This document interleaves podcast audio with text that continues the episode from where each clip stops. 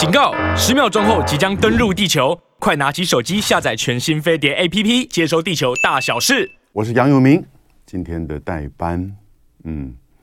呃，飞碟早餐，现在早上时间八点十分，嗯，我杨永明来这边，当然要跟各位谈国际新闻，还有两岸，还有当然，各位，我上礼拜宣布参选大安区的立法委员，所以。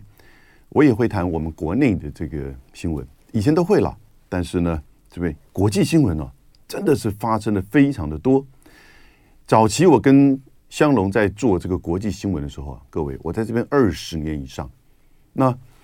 这个国际新闻早期的时候，真的是有一点像是在旁边看戏，也就是国际上的大事、大国之间的关系、重要的经济、能源，哈，台湾当然是重要的议题里面的这个参与者，可是呢，往往站在我们媒体的角度，哎，看着别人看着这个国际怎么发展。但是这十年来，哈，这个国际新闻有两个特质，在我们台湾的角度，第一个大家都知道，国际新闻现在慢慢特别在安全科技集中到台湾的这个角色跟参与上了，对不对？台海的冲突。两岸关系、乌克兰战争在亚洲的重演，以及半导体啊，还有供应链安全，我想大概是特别过去五年吧，应该这么讲。那尤其是在俄乌战争之后，另外一个特质哦，我想全球大概都有这个感受，国际新闻已经不是这么的遥远了，它反而啊，其实跟我们的国内啊，甚至企业。个人的关系都深刻的交叠，尤其是越来越多这种国际政治、经济甚至地缘的这些变化跟风险，那造成国家内部的经济、科技的变、这政策的改变，或者是我们诶这个企业怎么因应，要不要去这个退出俄罗斯市场，然后怎么去调整投资？你个人去怎么判断？东问西问，诶，现在。黄金可以买吗？现在应该怎么去做避险呢？钱放的银行，那是不是这个浪费呢？这些东西哈，现在好多专家都在告诉你，我也许是其其中之一了哈。但是呢，不一定要听我的。为什么？我讲的可能是比较结构性的。那但是呢，你要现在我发觉好多人哦，长期在对这个问问题表达，就是说这个兴趣。啊，以及也在关注当中。那这我觉得这个关注哈，一方面诶，给我们一些压力，要更深刻的谈，要更完整的谈。另外一方面呢，也的的确确大家啊对这些变化越来掌握越清楚。那我们需要看昨天嘛发生什么事，这件事情要怎么去解读它？嗯，布林肯跟王毅啊，从白天吵到晚上，真的如美国的。这个《纽约时报》所写的，中美关系已经降 降低到尼克森时代以来的最低潮。尼克森访问中国嘛，对不对？哦，那当然到后来的时候呢，卡特跟中国建立了这个邦交，也就是说，大概是从中美开在冷战时时期要重新修复关系之后，到现在可能是最低潮的，是这样子吗？我如果你看王毅讲的话，如果你看布林肯的这些指控，哇，那真的是可能是如此。我觉得也的的确确每况愈下。但是有没有那种基础会反弹？不要忘记，他两位毕竟是外交官，外交官不太会去吵架的，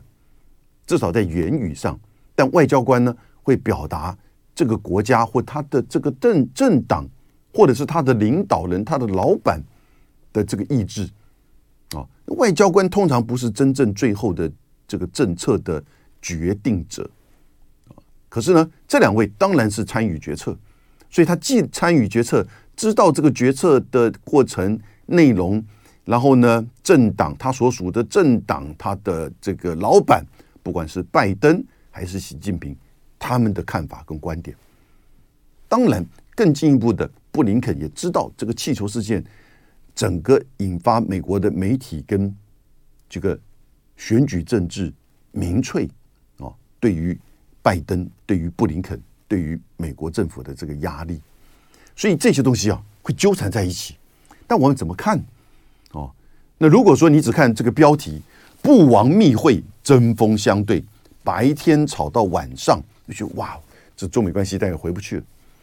过去有没有这类似像这样子这种这种情景呢？其实也有哎，在不要讲远，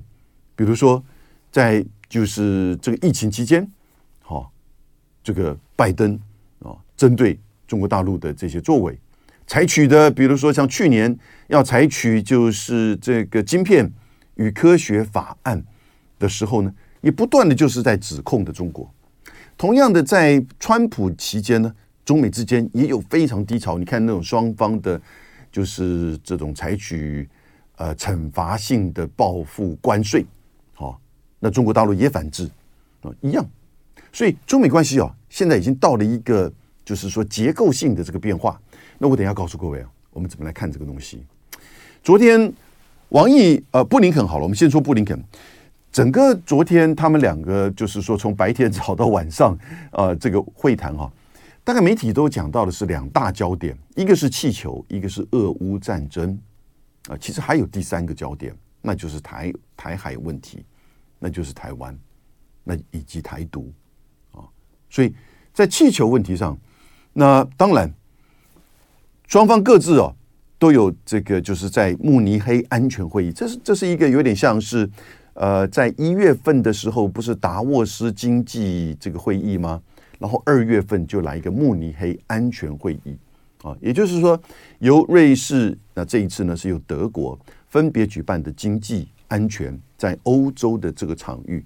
不过各位了解哈，在欧洲或者是欧盟或北约的这个场域当中，其实它是一个西方式的主导的议题设定，啊，议题设定过去没有什么大的问题，十年前甚至五年前，但我觉得这几年来哈。这个西方的议题设定已经不是真正的涵盖全球关注的焦点啊，而且不能代表全球。但不管怎么样，在慕尼黑会议，那这是至少西方媒体重视的，大家都去啊，西方或非西方，所以王毅也去了。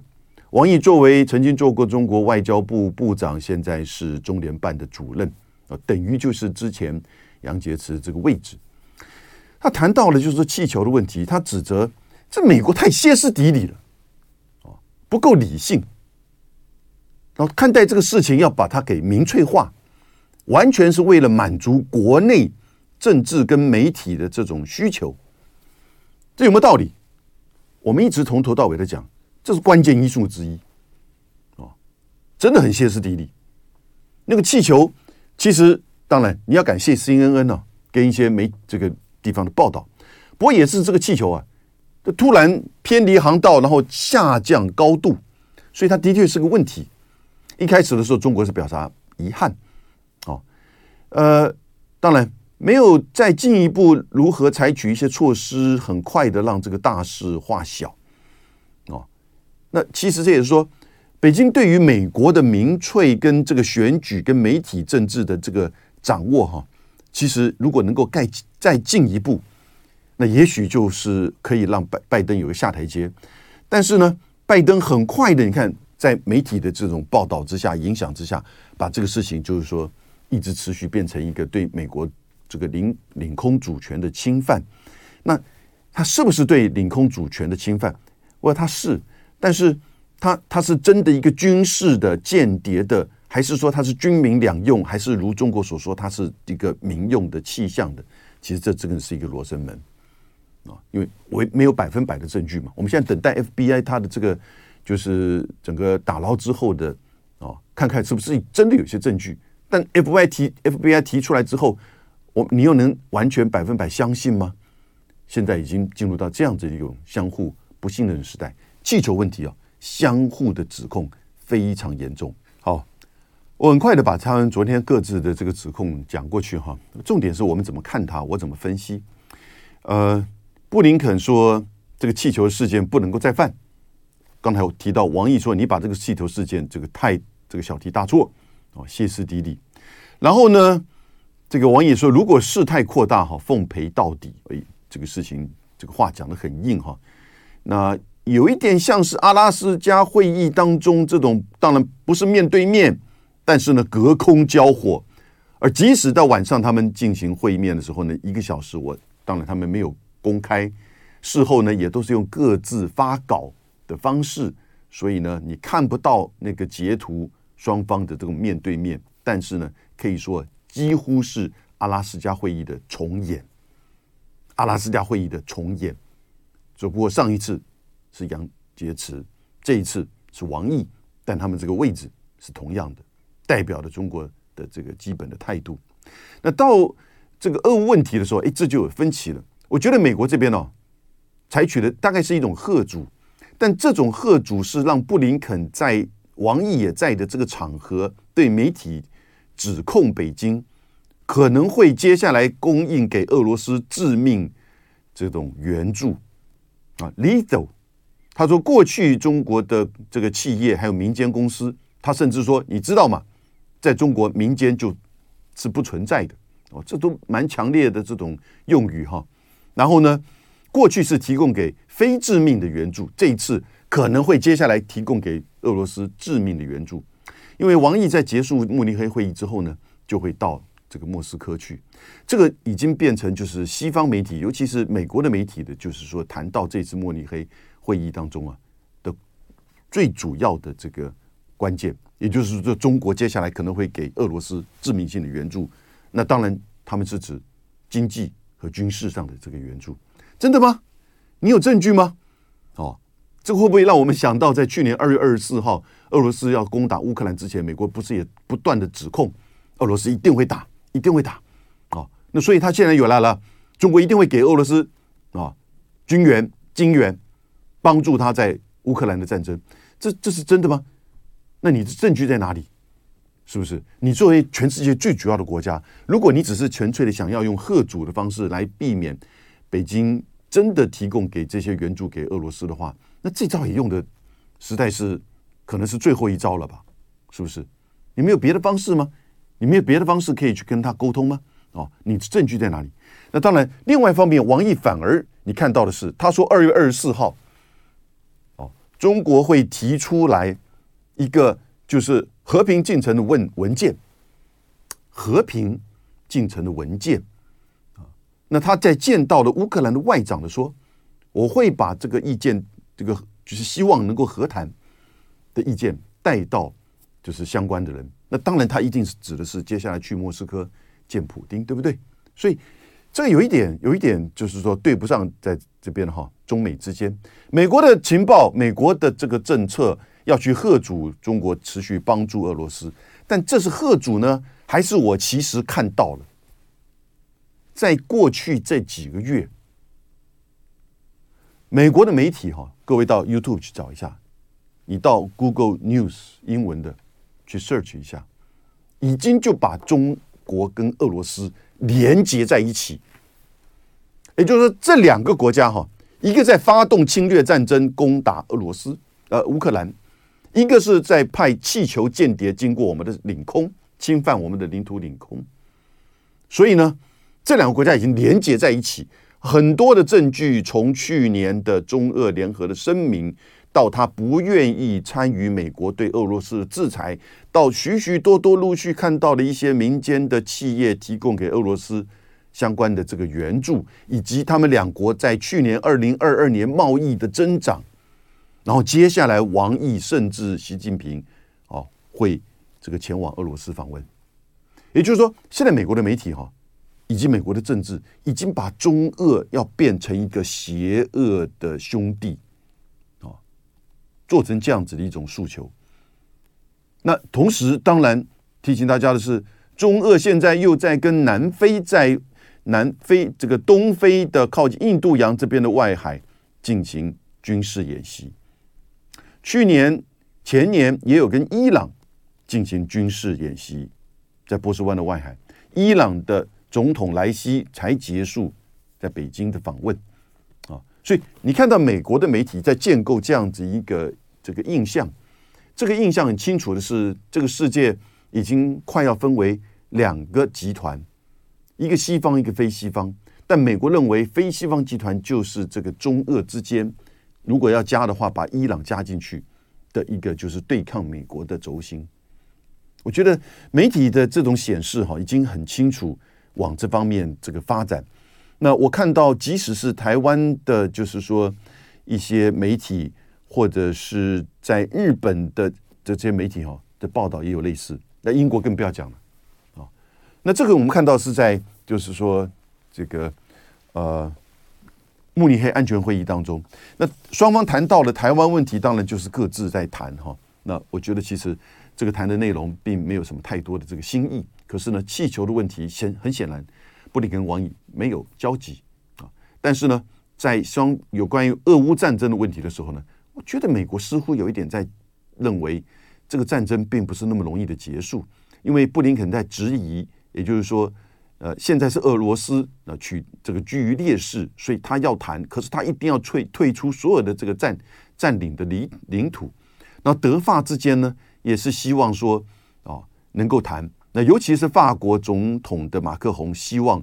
呃，王毅把这种就是这个要谈、要和谈的这个讯息带到就是莫斯科。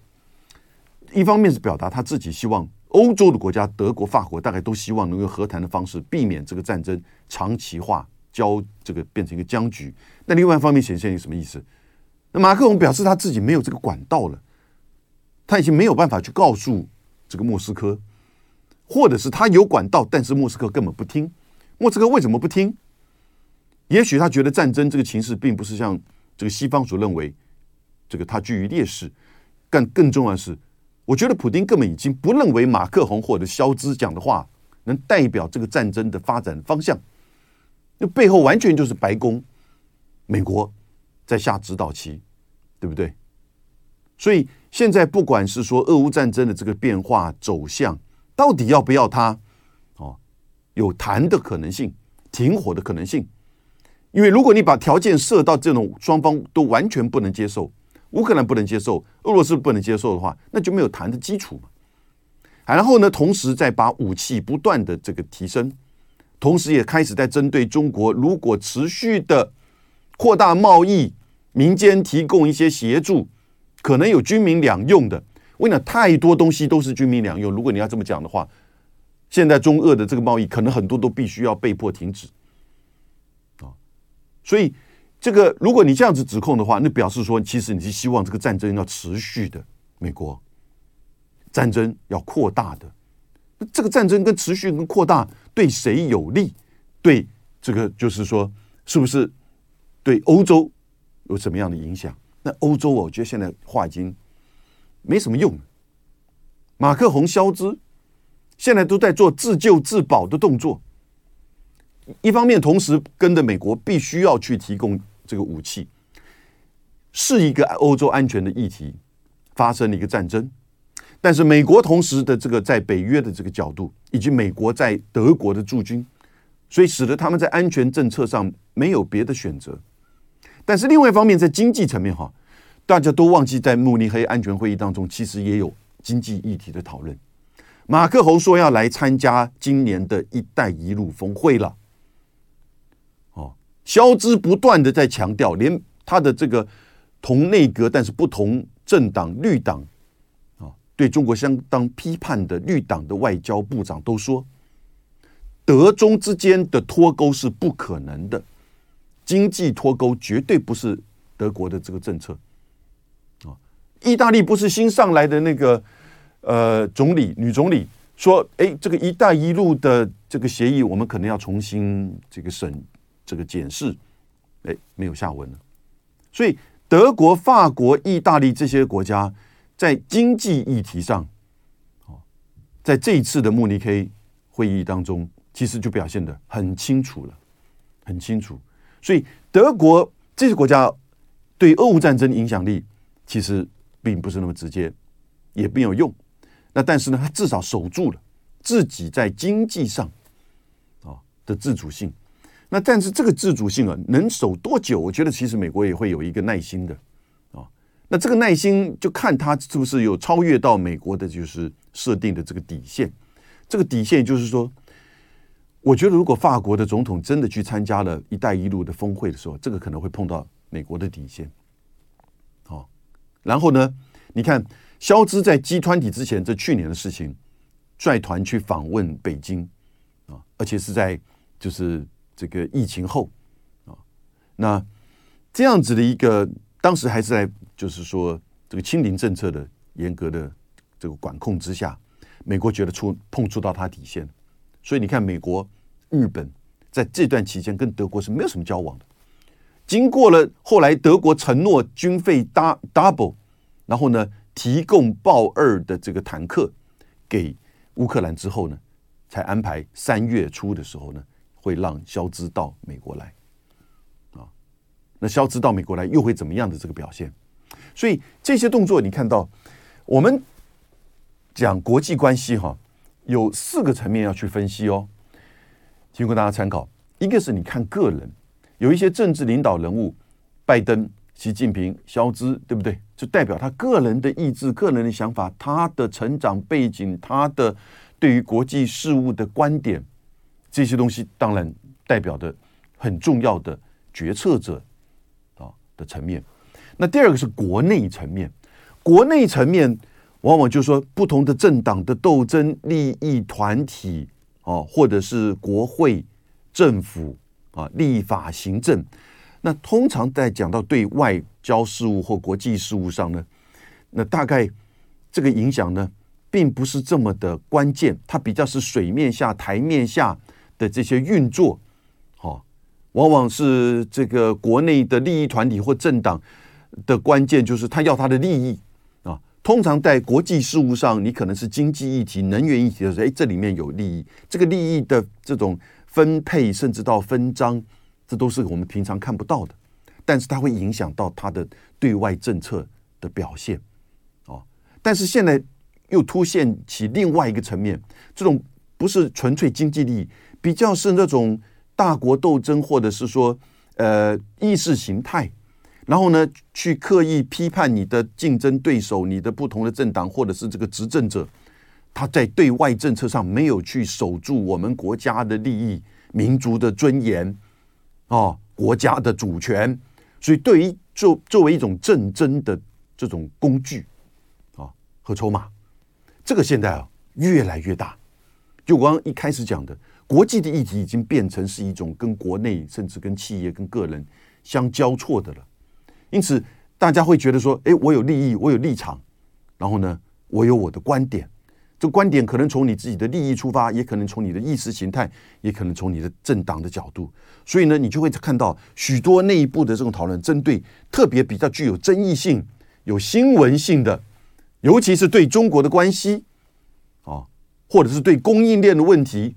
当它吵起来变成一个就是说媒体的焦点的时候呢，不同的政党啊，或者是反对党、执政党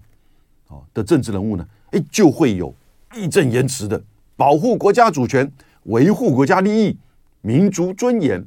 布拉布拉布拉这些东西啊的这种指控，这让你的政敌、让你的这这个就是政府很难堪的，那可以让你得分的啊。这些东西有的时候呢，呃，过去通常都会是一个新闻的一角，或者是说炒起来一天新闻，但是在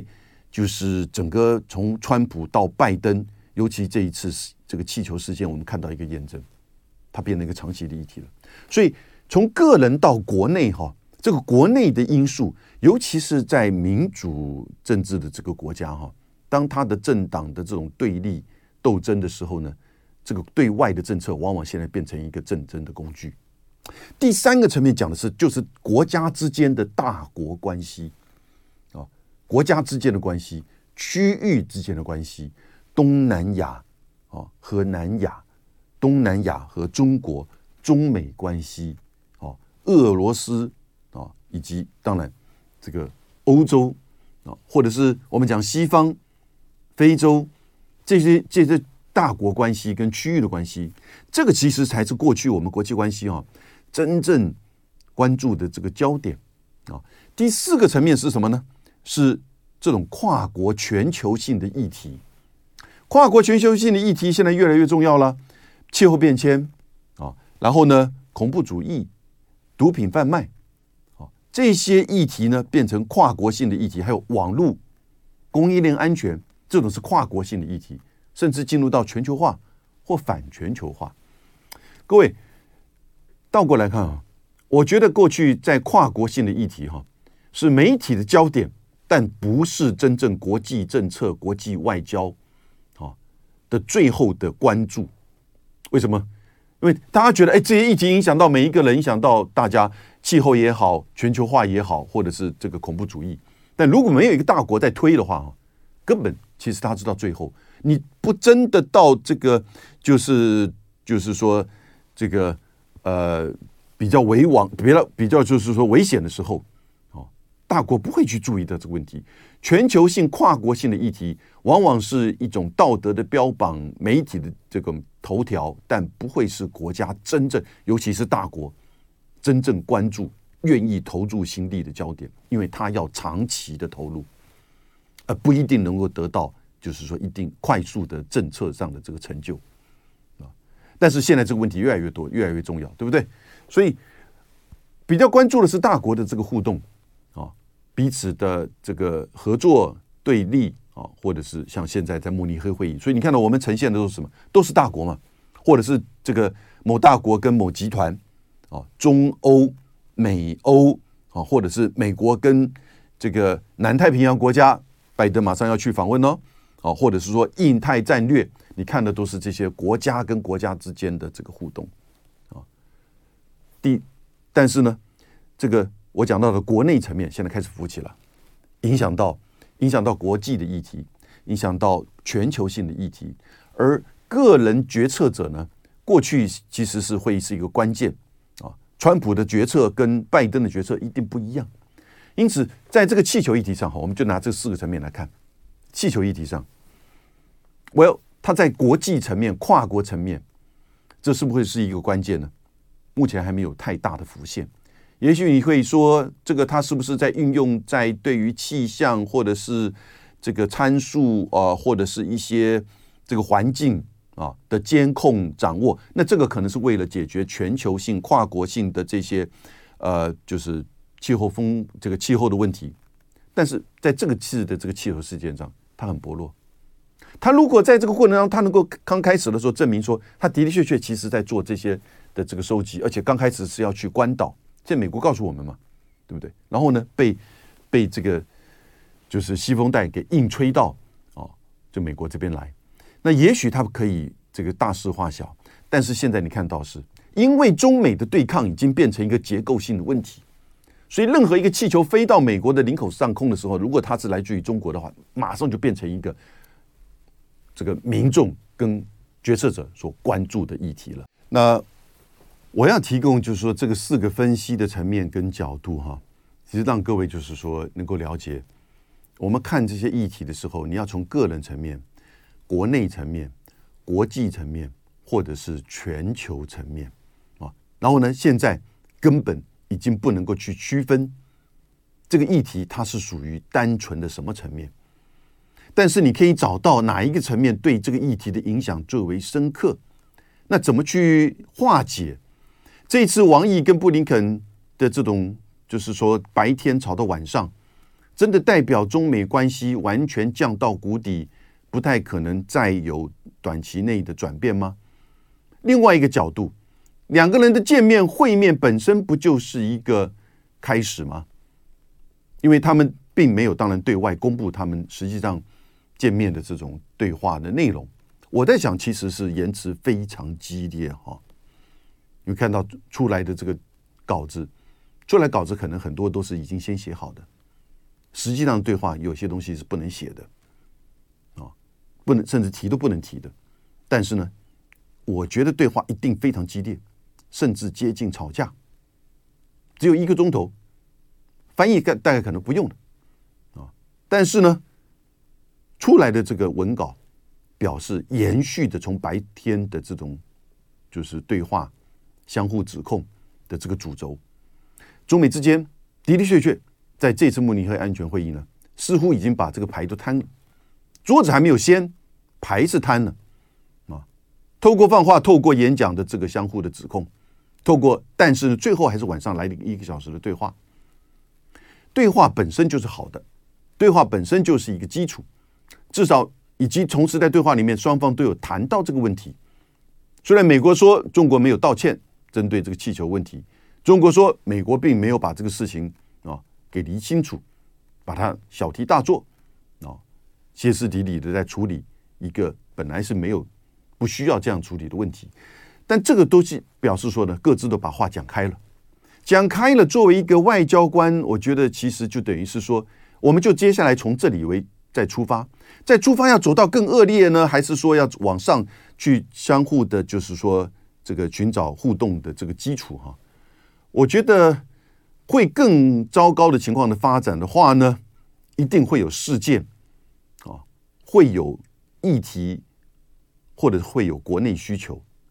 如果说现在美国现在发现到拜登他的民调不断的在下降啊，但是美国在拜登在国情咨文之后呢，他的民调开始回来啊。可是呢，后来发现到他跟这个川普跟德桑蒂斯的这个就是竞争哦，其实是相差很小的。也就民调现在显现，如果明年底美国的选举，拜登川普。拜登跟德桑特斯这个相距相差很小，略赢，但是德桑特斯略有赢的机会哦。这个时候他就开始要去操作，可能因为他的选举考量，他要去操作这个中美的议题。好，那不能在这个对中国的态度上表现就是软弱。那这个时候呢，中美关系就会开始走这样更糟糕。同时再加上不要忘记哦，那个我们刚刚提到的晶片法案今年要开始实施。实施的意思就是说，哎，现在不是有些厂已经要去美国投射吗？对不对？设厂吗？那这个补助就会下来了。当补助的数目开始下来，刚当就是说这些，甚至到进一步这些半导体的研发的数字以及这个预算开始拨款的时候呢，我觉得在科技战上上面呢，又会再加这个加码啊，所以他的的确确接下来会有一些。因为国内政治，因为双方的关系，却会越走越糟糕的这种可能性。但是也有一个基础，双方都知道，蛮吊诡的是，尤其是军事方面呃的将领们，反而是希望中美之间一定要建立管道，因为他们的的确确会是在发生冲突的第一线。而现在这个阶段，中美之间发生冲突，他们是比较难以想象的啊，因为双方都有核子武器。双方面临到的这些军事的这个准备，我必须要讲，即使是包含美国自己都觉得还没有准备好啊，所以这个时候呢，就必须要有一些沟通的这个管道开始要建立。因此，王毅和这个布林肯在慕尼黑的这个会面啊，会面本身我觉得就是一步。那这一步会怎么走下去？其实真的很难讲。那要从我们刚刚讲的国际的层面，你就不要去管它了。气候变迁会不会有说一个气候变迁的这个凯利的要求说，哎，中美之间还是要重新建立这个管道？我觉得这个在媒媒体诉求上哈，拜登的这个这个论述上哈，他会去提到，但他不会把它真为视视为重要的因素。说啊，因此我们必须跟中国重新建立管道，重修关系。双方的这种对立，大国之间的对立，我觉得这已经是结构问题了。当这种就是挑战的国家哈，挑战者已经接近到这个霸主，这个这个主要的这个霸权国家，它的经济的 GDP 的百分之八十的时候呢，这两个国家已经必定注定过去的历史是走向冲突面，远高于合作面。冲突面在中美关系的这种结构上哈，是已经是注定的。啊那只不过是能不能够找到，就是说这种空间来避免冲突真的发生，或者是意外发生之后呢，怎么样去管控？所以我们叫做分歧的管控嘛，对不对？那但是现在不确定的是什么？不确定的是两个东西，就国内的因素，还有个人，个人拜登怎么去看这个问题？我们从拜登竞选权对他的认知到他上来之后，他的这个政策。实际上，你就看到，就是说，第一个显现是什么？这个中美的结结构性的冲突，哈，我们讲的第三个层面，国际性，这已经注定的啊，这是个结构性因素。两个大国之间的竞争呢，国内的只会烧火啦，国内因素的只会烧火。个人的决策者的时候呢，他如果有理智的时候呢，他会把它降温。啊，但是呢，个人如果去因为国内的选举或者是民粹的考量的压力之下，他也可能会采取更激进的加温或者是这个冲突的动作。啊，所以各位，我刚刚讲的东西，慢慢的理解。啊，全球性的议题已经被排除在外了，边缘化了，不像是过去一二十年大家这么关注气候议题，从九七年到就是去前年的这个巴黎，呃，去年的这个巴黎和会、巴黎会议，对不对？所以它已经变成一个固定的全球关注的，可是它越来越严重啊。没有关系，大国就是说行礼如仪来表示关切，但政策上不是那么的重视，各国会采取一些作为啦，比如说中国会采取一些这个相关的这些啊节能减碳啊，这但这可能是为经济、为环境啊、为能源，各国自己内部的开始在做国际的这个串联啊，这个是另外一块，也就是他已经失去大国的绝对的主导，尤其是美国的主导，但是呢。它已经制成一个，就是说，因为大家共同认知的这个问题的存在，所以呢，就必须要去解决。但是呢，我觉得大国对它的重视程度，尤其是美国对它重视程度，其实是每况愈下的。结构性的因素是中美注定是一个冲突面，在接下来的十年甚至二十年，美国的国家安全报告认为说，中国已经是美国的，就是在接下来这十年最严重的战略挑战啊。那美国要采取怎么样的方式赢过中国啊？那那个呃，桥水基金过去的这个负责人叫 Dalio 啊，Ray Dalio，他曾经说，就过去从荷兰到英国，他的霸权的崛起到衰退，都很清楚的看到的经济的影响啊，市场的影响才是真正的关键。他也进一步分析到冷战。俄罗斯的瓦解其实是长久以来它的这种比较封闭式的苏维埃社会主义集团的经济的这种开始的衰败，你血管末梢已经都不行的时候，你慢慢就退到身体的这个整身的这个动脉静脉，大概血管都会这个僵持，这个就是说没办法维持啊它的经济，因此。现在美国你看到的是不断的 QE，不断的现在债务体的提升。各位你要知道，连续这三个总统，奥巴马、川普和拜登，每个人呢，我算了一下，大概都各自将贡献了八兆美元的债务。但是很特殊啊，奥巴马做了八年，对不对？供应了八兆。啊，川普四年贡献了八兆。诶，拜登不是才做两年？他也接近八兆，哦，就不断的借钱嘛，然后印钞票，哦，这个时候就为什么呢？你就显现出他自己本身经济的这个血管末梢开始出现问题，然后呢，崛起的中国很快速的十四亿人口的发展，这你看到很典型的就是两个大国的象征，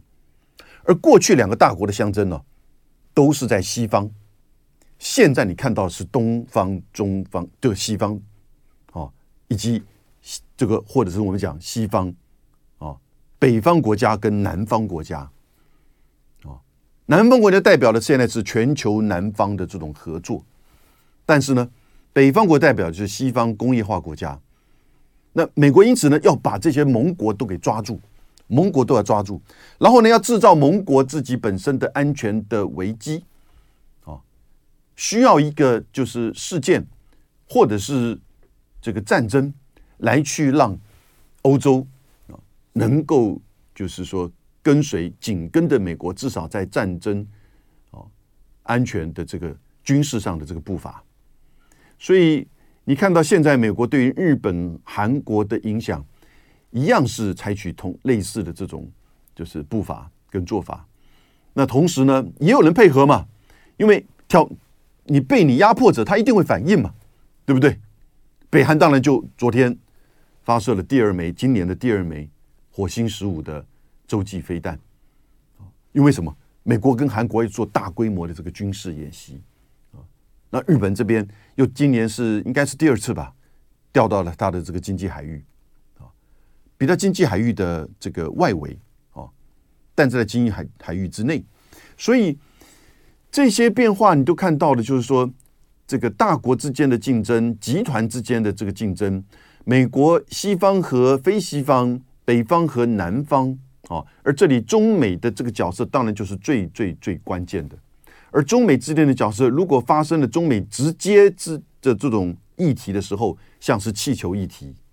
像是这个科技战议题，那只会基本上会越演越越烈。为什么？因为有国内的因素在里面，不断的在供应柴火，不断的在烧。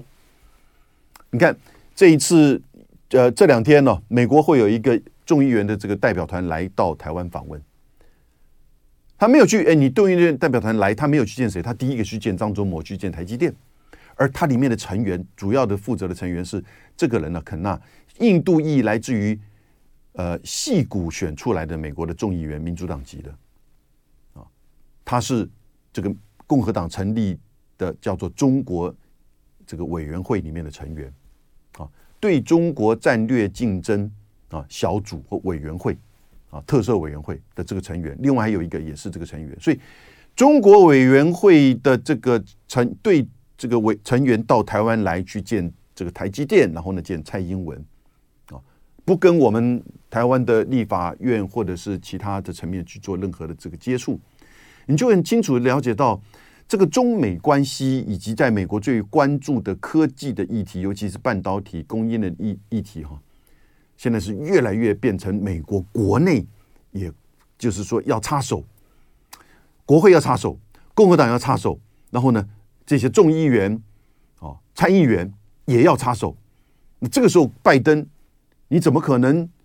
你个人的角度说，我们要理智的面对中国，我们不希望跟中国发生冷战。这个话他现在讲到现在哈，我觉得美国的已经有一点听得不耐烦了。已经现在是新冷战嘛？你不断的说我们跟中国不会发生冷战，哦，中国用这个废间谍气球来看我们呢？就是美国的媒体现在不断的吵的是这种方向，哦，所以我们现在看到的是政治人物个人。已经拉不住这些大的局势的变化，而他可能更受到国内政治的压力，他必须要加码在大国对抗当中的冲突面。然后呢，国家之间的这种对抗呢，你看到已经扩散从军事、经济、地到地缘到科技。好，那当然很遗憾的是，这种影响到全球的。跨国性的议题呢，就开始被排挤在外了。它不再是外交政策议题的这个重点，它会是媒体的重点，它会是政治人物讲话都关注的这个焦点。但落实到实际的政策层面，他没有办法，因为那个要长期长期的关注，因为那个要可能要自己的利益本身会受到影响啊，所以。眼前你看到的中美的这个对抗，在这四个层面，从国际到国内到个人，这种交错哈啊，它是全面性的了。有时候你要像这个抽丝剥茧一样把它拉开，哎，到底关键因素是什么啊？原来是拜登他要国情咨文在二月七号，原来是拜登他正在做身体检查，他告诉大家我身体很好，没有老人痴呆。我要准备竞选连任，而这个时候来了一个气球。我刚开始的时候，他刚开始还说还是想要冷静面对，中国也回应说：“哎，我已经说了这个遗憾。”但是后来发现到不对，那我这个国际新闻不能讲了。那我这个这个健康检查不是搞搞得我怎么去跟大家说我能够领导美国对抗中国？所以这个议题一定要提升。那布林肯到这边来，当然要继继续这个这个剧码。对不对？虽然他后陆续又打下了其他几颗，发现到完全不是那么回事，大家都发现到气球的问题，某种程度没有像一开始啊，甚至到现在为止，美国所指控的这样子的这种严肃的层面。今天分几个层面来跟大家分析，今天到这边，谢谢大家，拜拜。